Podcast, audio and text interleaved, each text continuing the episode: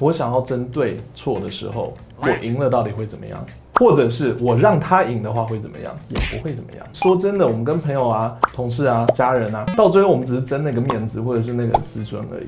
欢迎来到正面大叔测评节目，大家好，我是这样新年快乐！希望大家过了一个非常快乐的新年，然后有休息到。今天要跟大家分享的东西呢，就是如果你赢了这个话题，如果你今天真的辩论赢了、吵架赢了，也没有人会听你的。我们在讲话的时候啊，或者是在辩论的时候啊，有一些时候我们就是硬要赢对方这样子。但是你有没有发现，当你赢的时候，或者是别人赢的时候，你也不会信服他，他也不会信你。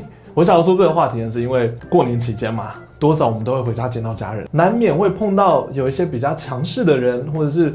有些话题你可能会非常想要捍卫自己，就是啊，我就是一定是对的那种感觉。然后很多时候我们可能就会想说，不行不行，我一定要争，我就是对的，我一定要让他知道我是对的。但你有发现吗？有多少次你真的吵赢的时候，然后那个人会真的听你的？你会因为这样子，然后去尊敬他，觉得他很厉害吗？或是他会因为这样子，然后就跟你说？你真的超棒的！天哪，你刚刚跟我吵的时候，你跟我辩论的那些理由真的超完美。人与人之间的沟通嘛，它其实真的就只是我相信的东西跟他相信的东西中间就是会有碰撞的时候。那当然，我们是可以用理由还有一些我们知道的东西去去讨论，但是千万不要到辩论哦，因为辩论的时候其实就已已经是两边都已经在捍卫自己的权益、捍卫自己的知识了。对，那个时候才会到辩论。那那其实是没有什么用的，除非你是在那种。辩论社比赛那就算了，有一个评审。但是我们如果在跟朋友啊、家人啊，或者公司同事啊，在在讨论东西的时候，很少会有一个评审在那边去听你们在辩论。所以很多时候我们在争执的东西是非常浪费时间，然后还会搞到大家都生气的那种感觉。所以这种时候我是建议不要，就没有什么必要的。如果真的要讨论的话，我们可以用。讨论的方式，讨论的方式呢，意思就是说，我们两个的意见为什么会不一样？为什么你会觉得过了三十岁的人一定要结婚，不结婚的人会怎么样？然后这个时候你可能就说，啊，因为习俗啊，但是谁定的习俗？然后为什么我现在一定要听？那我不听的话会怎么样？当然我知道不能不能这么的，一定要说，嘿，那如果我不听的话会怎么样呢？对，这样非常的好。因为如果面对长辈嘛，对，我我有经验，所以就是嘿，如果我真的万一不小心不结婚的话，会怎么样呢？那我想要说的呢，其实就是呃，我之前有看过 Elon Musk，他有说他在他的公司里面，他们有的时候在讨论事情的时候呢，他们都会有一个第一原则，就是说我们可以。有意见不合的时候，但是我们要讨论东西，我们要找到为什么我们的意见会不合，所以我们就要开始比对我们意见合的时候。像说，如果今天今天我们是在说结婚吧，结婚好了，一个人要结婚，然后我这边说我我不太需要结婚，那我们就可以可以开始比对啊，就就是你同意说，哎、那个一夫一妻的制度是好的吗？就 OK 好，就基本上你要你要开始一直比对说你们的思想是哪里出了不一样的地方，然后从那边开始你们。会比较好去得到为什么对方会有这样子想法的答案，而不是我们一直在吵说啊，我就是不要结婚，然后这样啊，我就是要结婚。其实有时候政治也是这样，很多人都会说啊，你是这个党的，所以我不喜欢啊，你是支持那个人，所以我不喜欢，然后就开始在那边吵吵吵。但是他们都不会再说为什么，他们都没有去比对一下说，哎，是因为政见不一样，或者是因为所代表的事情不太一样，他想要解决问题跟我想要的不一样。很少人会去这样子慢慢的去分析，然后就造成很多的。感情决裂啊，或者是很多的人那边吵架，然后是无谓的浪费时间，那边一直争吵、争吵、争吵、争吵。我们这边的建议啦，我这边想要表达的东西就是，有的时候我们要争吵的时候，要争那口气，赢的时候，请先想一想，我赢了会怎么样？我今天跟人家讲话，我想要争对错的时候，我赢了到底会怎么样？通常那个答案都是不会怎么样，或者是我让他赢的话会怎么样？我让他赢的话会怎么样？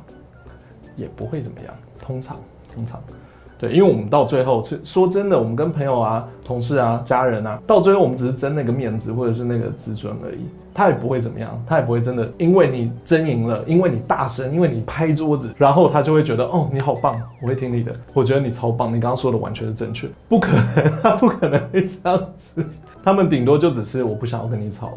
希望大家可以想一下，就是我们发现。自己在跟人家辩论或者争论的时候，一直在想理由。那个时候，希望可以想象到我争赢了会怎么样，或者是我争输了会怎么样。那如果你真的是觉得说，哎、这个是我好朋友，我想要跟他的观点跟我一样，观点其实不需要一样，你们还是可以当好朋友，因为这叫互相尊敬。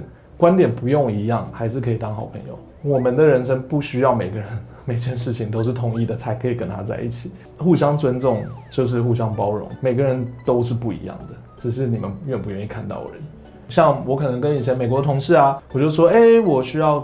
给家里一些家用费，然后我美国同事就说：“天哪，为什么？”那我就说：“哦，因为亚洲人习俗就是这样，我们要养家人。”他说：“为什么？我完全不懂，我不支持你这样做。”那我们就开始讲嘛。以美国人的想法就是说，我十八岁我就离开家了。那这个时候，爸爸妈妈他从小孩十八岁的时候，爸爸妈妈其实才差不多四五十岁嘛。他们那时候还有十几年的时间可以好好的赚自己的钱，然后安排自己的退休金。为什么要靠这个小孩子？